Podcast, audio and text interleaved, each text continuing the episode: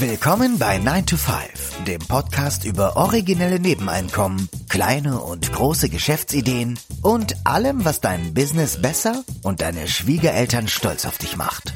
Es ist nie zu spät für einen Plan B. Hier sind deine beiden Gastgeber, Ruben Alvarez und Christian Schmid.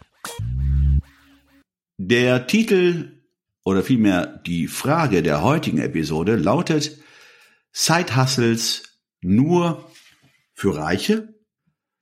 In der heutigen Episode widmen wir uns dem Thema der, ja, der ungleichen Verteilung von Hustles zwischen wohlhabenden und wirtschaftsschwachen Familien. Und es gab dazu eine Studie, äh, die auf den Seiten der Tagesschau äh, publiziert wurde, jetzt vor kurzem am 4.8. Und diese Studie wirft interessante Fragen auf, die wir genauer unter die Lupe nehmen wollen. Am besten ähm, lesen wir mal den Artikel vor. Mhm. Ich habe den Artikel aufgerufen, wird betitelt mit Vor allem Kinder reicher Eltern jobben nebenbei.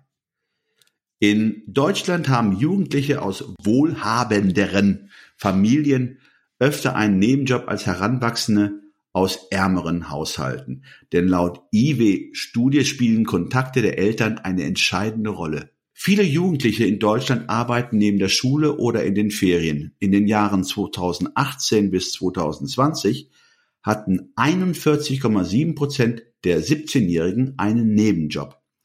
Wie aus einer heute veröffentlichten Studie des Instituts der deutschen Wirtschaft in Köln hervorgeht.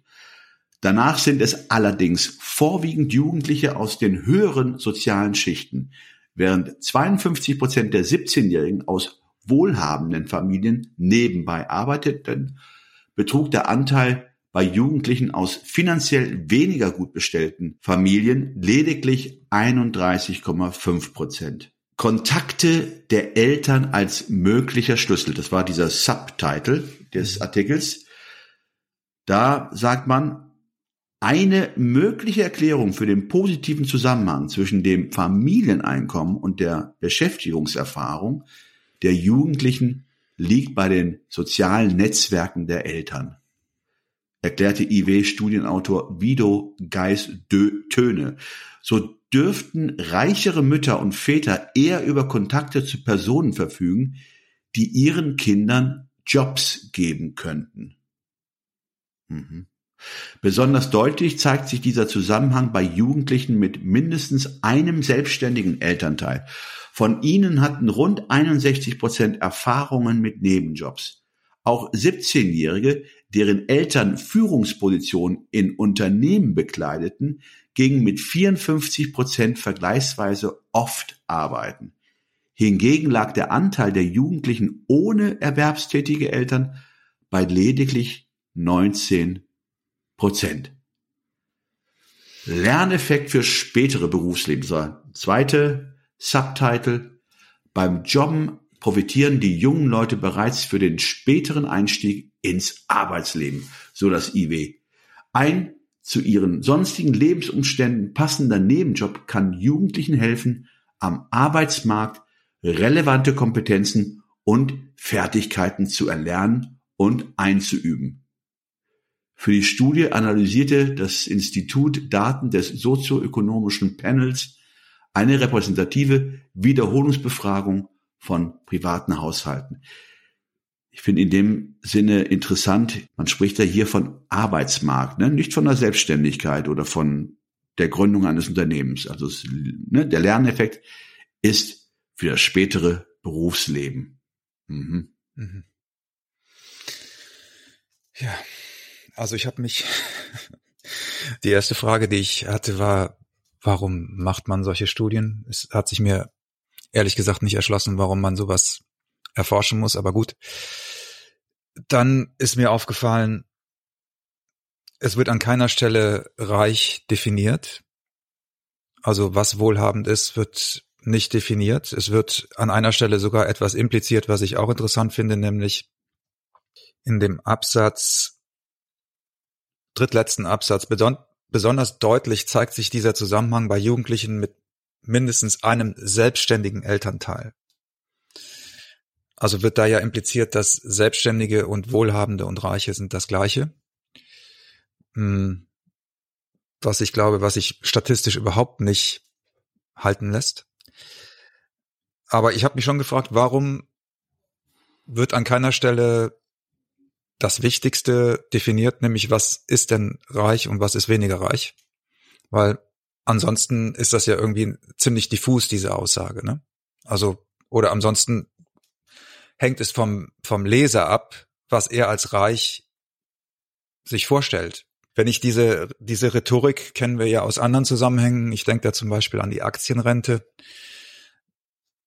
Immer dann, wenn dieses, dieses reichen, dieser reichen Mythos bedient wird, bin ich skeptisch, weil man da ja oft Dinge suggeriert, die also auch bei reichen Steuern und Besteuerung von Reichen und so weiter, wenn man sich mal die nackten Zahlen anguckt, der höchste Steuersatz gilt ja ab einem Einkommen, wo man ähm, nicht davon sprechen kann, dass das, dass das eine reiche Elite ist, die diesen Steuersatz zahlt. Also oft wird reich suggeriert Superjachten, aber gemeint ist eigentlich eine, sagen wir mal, normale Mittelschichtsfamilie. Und meine Frage ist, ist das hier auch wieder der Fall.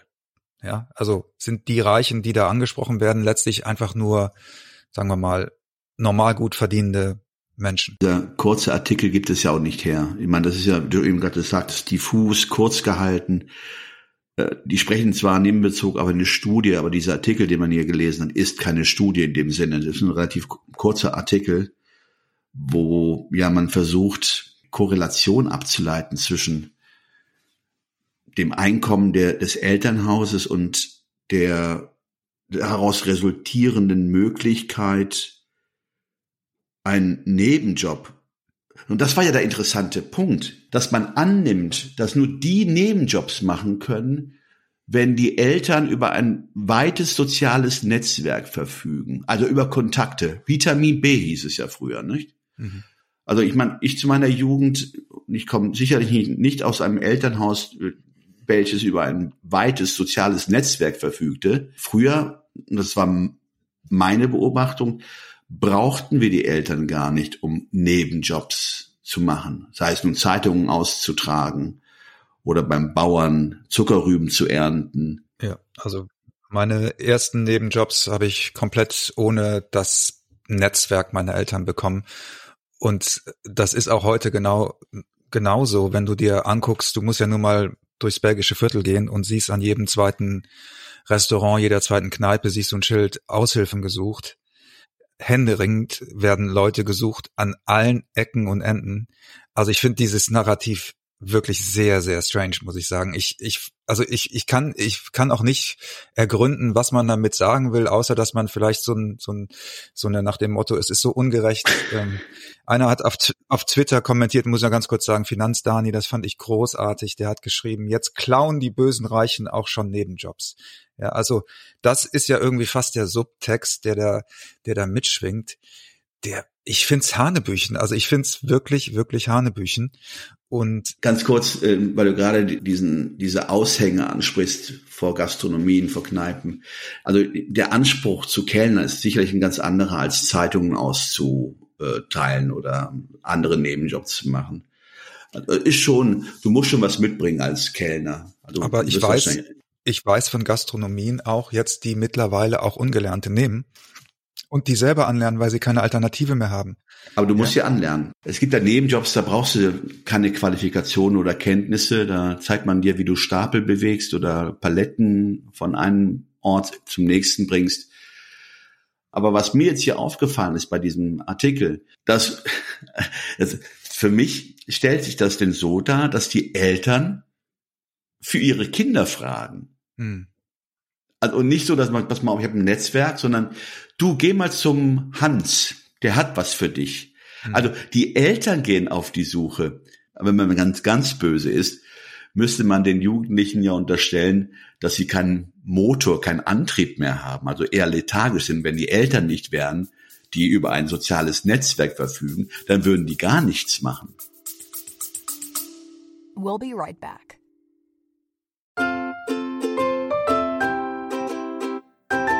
Es ist Zeit für Werbung in eigener Sache. Aber keine Sorge, wir machen es kurz und schmerzlos. Wir, also Christian Schmid und Ruben Albert Barrera, die Leute hinter dem 9-to-5 Podcast, wir haben ein Buch namens Feierabendboss geschrieben. In diesem Buch zeigen wir, dass es möglich ist, deine eigenen Wege zur finanziellen Unabhängigkeit zu gehen, ohne komplizierte Finanzbegriffe oder trockene Ratschläge. Versprochen.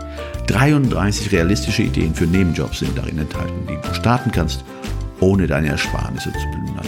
Es geht darum, dir mehr Optionen zu bieten, weniger abhängig von deinem 9-to-5-Job zu sein. Denk darüber nach, es deinem Chef bei der nächsten Kaffeepause zu erzählen. Hey Chef, ich werde mein eigener Chef. Feierabendboss ist ab sofort erhältlich. Überall, wo es gute Bücher gibt. Also schnapp es dir und lass uns zusammen auf die Reise gehen. Zu der Freiheit, die du verdienst.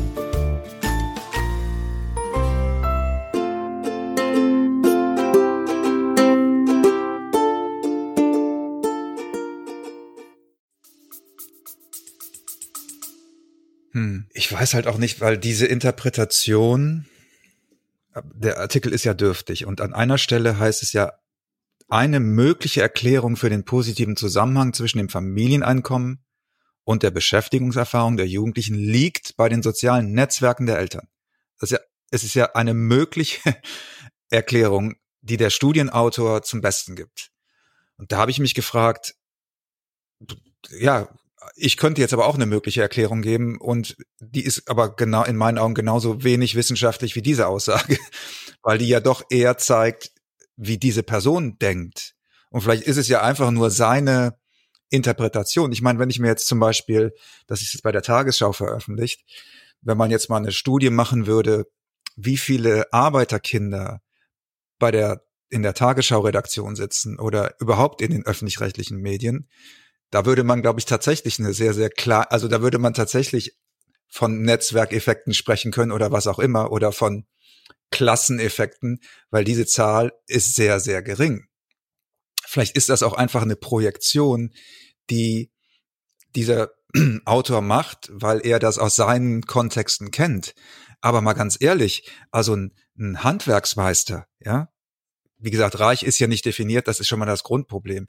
Aber ein Handwerksmeister, der jetzt von der sozialen Klasse aus der Sicht von Akademikern ja unterhalb eines Akademikers steht, ja, hat doch mehr Möglichkeiten, sein Kind irgendwo unterzubringen, weil er ja viel mehr Kontakte zu anderen Arbeit, überhaupt viel mehr Kontakte in die Wirtschaft hat, als jetzt zum Beispiel ein Oberstudienrat, der am Gymnasium Deutsch und Englisch unterrichtet.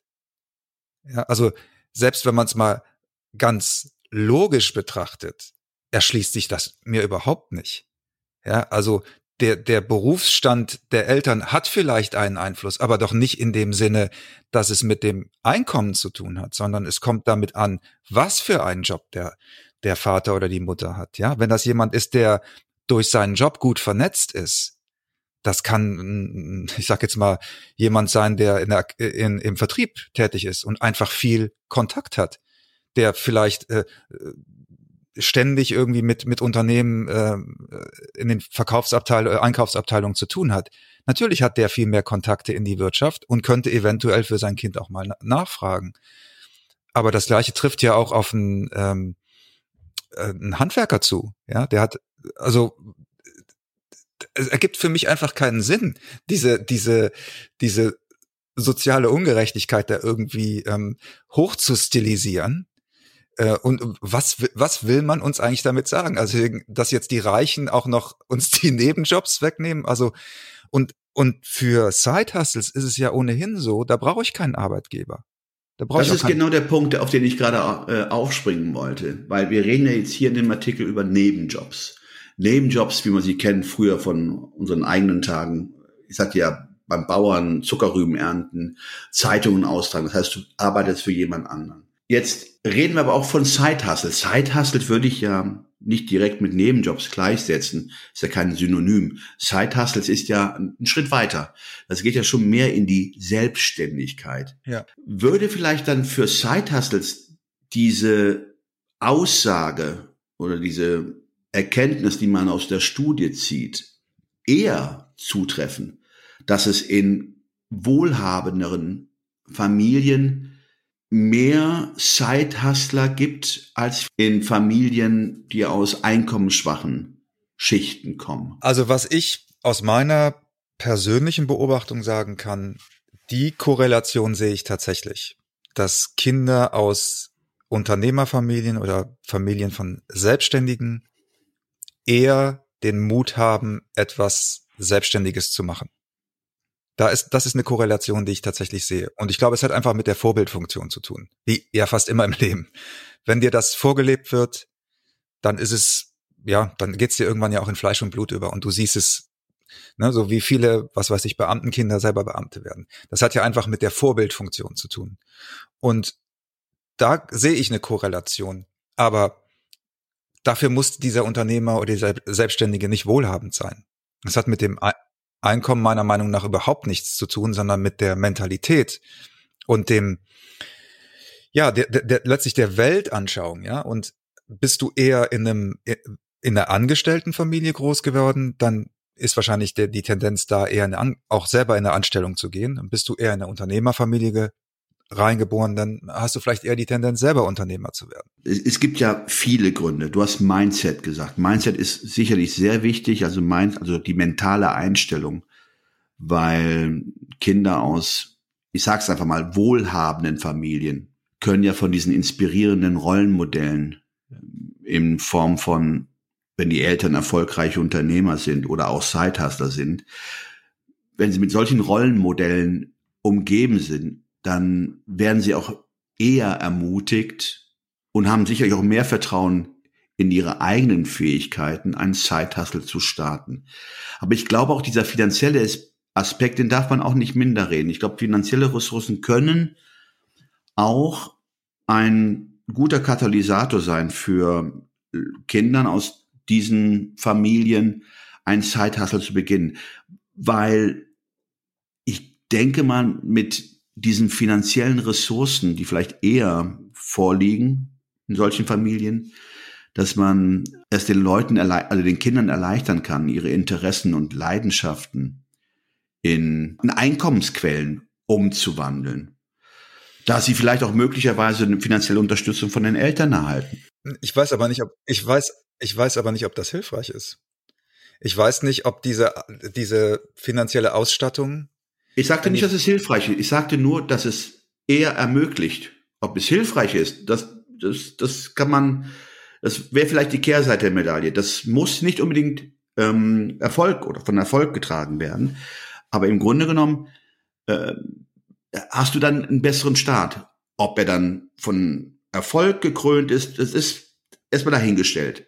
Aber du hättest sicherlich mehr Möglichkeiten, wenn du auf finanzielle Ressourcen deiner Eltern zugreifen könntest um diese Ideen zu verwirklichen. Von den Startvoraussetzungen bist du wahrscheinlich besser gestellt als jemand, der diese finanziellen Mittel nicht hat. Ich meine, man könnte jetzt dagegen halten, dass du in Deutschland ja immer, also wie tief kannst du in Deutschland fallen? Selbst wenn du keine finanziellen Ressourcen von zu Hause hast und du probierst dich als Unternehmer, Selbstständiger, Sidehustler, wie auch immer, das Schlimmste, was dir passieren kann, ist, dass du beim Bürgergeld landest. Also ich sage jetzt mal, diese finanzielle Grundausstattung hat ja eigentlich jeder in Deutschland. Beim, ne, also ich weiß, was du meinst. Ich, ich sehe aber auch die andere Seite, dass du natürlich auch mit einem etwas anderen Druck lebst. Also schau dir mal die Kinder von sehr, sehr Reichen an. Da ist ein nicht geringer Prozentsatz, die nachher ähm, Drogen nehmen, die, sag ich mal ein bisschen ähm, spießig gesagt, auf die schiefe Bahn kommen. Ja, also gut, auch dafür sind die Mittel da. genau. Also der, das ist nicht das, was ich meine. Also ich meine, äh, Junkie kann letztlich ja jeder werden. Was ich meine ist, dass du, du, du hast natürlich einen ganz anderen Druck, weil wenn, wenn dein, dein Vater oder deine Mutter super erfolgreich ist, dann wächst, also du siehst es ja ganz häufig bei so Familien, die, der Vater oder die Mutter haben sich aus dem Nichts, ne, vom Tellerwäscher zum Millionär und dann in der nächsten Generation wachsen die Kinder ja ganz anders auf, eben mit dieser, mit diesem Wohlstand und diesem Komfort. Und dann fehlt den meisten einfach der Hunger auch. Ja, und der, ich, ich glaube, dass das kein, kein geringer Faktor ist. Also ich glaube, der Hunger und der Wille sind, sind sehr, sehr wichtig und die, diese Faktoren können besser gedeihen in einem Kontext, wo du nicht im Wohlstand lebst, wo du nicht alles schon hast. Alles, alles richtig. Ähm, ich sage ja nicht, dass finanzielle Ressourcen jetzt ein ausschließendes Kriterium wären. Ich sagte nur, dass es förderlich sein kann. Natürlich, wenn das Mindset nicht vorliegt, wie du gerade sagst, du, ja, du, du wächst mit, mit, äh, äh, mit goldenen Wasserhähnen auf und äh, wirst äh, mit silbernen Löffeln gefüttert. Hast dann halt eine, so eine Art, ja, Bequemlichkeit, die du an den Tag legst. Dann ist natürlich das Mindset nicht da, zu sagen, ich will es selber schaffen. Warum? Ich habe doch alles. Mein Vater verdient doch genug Geld. Und äh, mein Vater hat ein Vermögen aufgebaut, mit denen könnten ja nicht nur meine Kinder, sondern die Kinder meiner Kinder wunderbar leben. Dann ist es natürlich die Sache, okay, welche Motivation habe ich? Also ich glaube, was für mich auch durchklingt in diesem Artikel, ist ein mir sehr bekanntes Opfernarrativ, das hier in meinen Augen auch wieder aufgegriffen wird, nach dem Motto, ja, wenn du nicht aus reichem Haus kommst, dann hast du eigentlich sowieso keine Schnitte. So, das ist so ein bisschen der Subtext für mich und ich finde das finde das wirklich destruktiv, weil das, ähm, das ist auch so entmutigend und so, es ist auch irgendwie ähm, denkfaul, weil es, also zum Beispiel auch diese Netzwerkgeschichte, ne? Da wollte ich auch gerne noch was Positives zu sagen. Also wir sind ja auch der Meinung, dass Netzwerke total wichtig sind. Also ich bin auch der Meinung, dass, dass der Aufbau eines Netzwerks total wichtig ist. Aber zu denken, dass du sozusagen vom Netzwerk deiner Eltern einfach profitieren könntest, ja, das ist, sorry, das ist Bullshit. Also vielleicht kann dir dein Vater oder deine Mutter irgendwo einen Job besorgen. Dann musst du aber trotzdem abliefern. Ja, weil sonst äh, sagen deine Eltern irgendwann, äh, das ist, also, also das habe ich jetzt einmal gemacht, aber nochmal mache ich das nicht. Also du musst schon auch was abliefern. Und das ist das eine. Und das andere ist, dass das suggeriert ja jetzt wieder, dass so Netzwerke vom Himmel fallen. Ja, dass, dass das sozusagen, ja, die einen, die werden geboren und haben sofort Netzwerke. Das stimmt ja auch nicht. Das ist ja, das ist ja auch etwas, was man sich erarbeitet. Und das erarbeitet man sich in der Regel, indem man mehr gibt, als man nimmt, indem man hilfsbereit ist, indem man sich engagiert, indem man, ne, also indem man andere Leute stärkt, fördert, unterstützt und so weiter. Dann hat man ein starkes Netzwerk. Und dann kann man auch von einem starken Netzwerk, wenn man selber was braucht, profitieren. Aber es ist nichts, was einfach vom Himmel fällt. Im Grunde genommen jetzt ähm, diese Ungleichheit äh, in der Anzahl von Nebenjobs, also zwischen den wohlhabenden und den, den wirtschaftsschwächeren Familien, ist ein relativ komplexes Thema. Das kann man schon mal, das muss man festhalten. Hm. Weil da müssen ja auch verschiedene Faktoren herangezogen werden, wie gesellschaftliche, wirtschaftliche und bildungsbezogene. Ich finde es trotzdem interessant, und das war mein Eindruck, weil du gerade auch von, von der Opferrolle gesprochen hast. Ne? Man hat, äh, das war mein erster Eindruck, oh, man, jetzt spricht man auch jetzt hier, man versucht gerade auch bei den Nebenjobs diese äh, die Chancengleichheit zu fördern. Also man geht davon aus, okay, alles klar, automatisch jemand, der aus einem wirtschaftsschwachen, einer wirtschaftsschwachen Familie kommt, der hat ja per se schon schlechtere Chancen als ein Rich Kid. Nennen das so, einfach, ne, als jemand aus gutem Hause. Und dass man jetzt auch hier versucht, meinst du eine Quote einzuführen? das war mein erster Eindruck. Also man, man, versucht diese Chancengleichheit zu fördern, um Kindern und Jugendlichen die Möglichkeit ja. zu geben, ihre Talente und Interessen zu entdecken. Ja, noch mehr Bürokratie, noch mehr Regeln. Ja, ja, ja unabhängig von ihrer finanziellen Situation. Das ist alles so, ach, so eine Idealwelt und wir müssen was tun. Und demnächst müssen wir ja in jedem, fast in jedem Segment, in jedem Bereich des Lebens für irgendeine Form von Chancengleichheit sorgen, wo ich mich dann frage, wo ist denn dann der Wettbewerb, der Antrieb, der, dieser Kampfgeist, der ja auch ne, ähm, zum Erfolg führt und jemand nicht einbrechen lässt bei dem ersten Gegenwind, der einem ins Gesicht bläst. Aber ja. da wieder, so, jetzt müssen wir demnächst, was denn? Was, was wäre das nächste schon? Ja, demnächst heißt es ja, ah, du möchtest einen Nebenjob. Okay. Zeig Kannst erst du mir mal den die, äh, Einkommensbescheid äh, deiner Eltern zeigen, bitte? Ja, genau. Genau. Oh, warte mal, du siehst, ich sehe gerade hier in meiner Liste, du bist in der Kategorie 2b. Davon darf ich äh, 15 Prozent einstellen. Habe ich leider schon. Sorry, kannst den Job nicht bekommen. Das ist jetzt sehr, sehr böse gedacht, aber wenn man das mal so ein bisschen satirisch betrachten würde, könnte ich mir gut vorstellen, dass man vielleicht da auch eine Quote einführen möchte, so dass dann Nebenjobs demnächst ja, nach diesen Faktoren wahrscheinlich auch vergeben werden. Ne? Dass man halt die wirtschaftliche Komponente heranzieht und sagt, so, jetzt zeig mir mal, was deine Eltern verdienen und dann sage ich dir, ob ich dich einstellen darf oder nicht. Ruben, ich habe gerade eine Idee. Vielleicht gibt es ja bald einen Beauftragten für Side Hustles. Vielleicht sollten wir, vielleicht sollten wir uns auf diese Stelle bewerben. Wir haben doch, wir haben doch nur wirklich genug Werbung für Side Hustles gemacht. Wir sind ja, wir sind ja fast die ersten, die diesen Begriff in Deutschland benutzt haben. Oder? Eigentlich, eigentlich steht uns das zu, dass wir. Ach du Lieber. Und ich bin wahrscheinlich dann der, der Quoten-Side-Hustle-Beauftragte. Wenn das wirklich so mal eintreten sollte, dann ist alles schon zu spät. Ja, das war unser aktueller oder unser Kommentar zum aktuellen äh, Geschehen in der Medienwelt oder in der Studienwelt. Wie gesagt, ähm, vieles von dem, was wir jetzt hier gesagt haben, oder vieles von dem, was diese Studie uns suggerieren will, halte ich für absolut destruktiv in, in dem Sinne, dass es ein, ein, ein Opfernarrativ bedient und abgesehen davon, dass es überhaupt nicht meiner Lebenserfahrung und meinen Beobachtungen entspricht. Also neben Job kann heute wirklich jeder bekommen. Also es ist ja eher so, dass wir ein Angebotsüberhang haben. Ist ja nicht so, dass wir eine, eine riesen Nachfrage haben.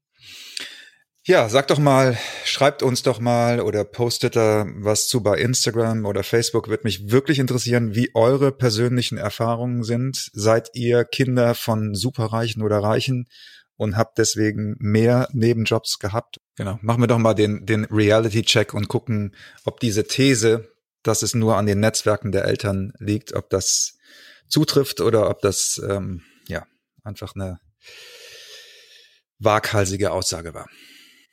Vielen Dank fürs Zuhören und bis nächste Woche. Ciao, ciao. Bis dann. Tschüss.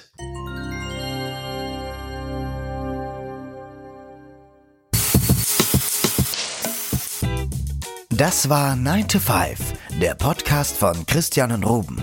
Alle in der Episode erwähnten Links findet ihr in den Show Notes auf 9to5.de.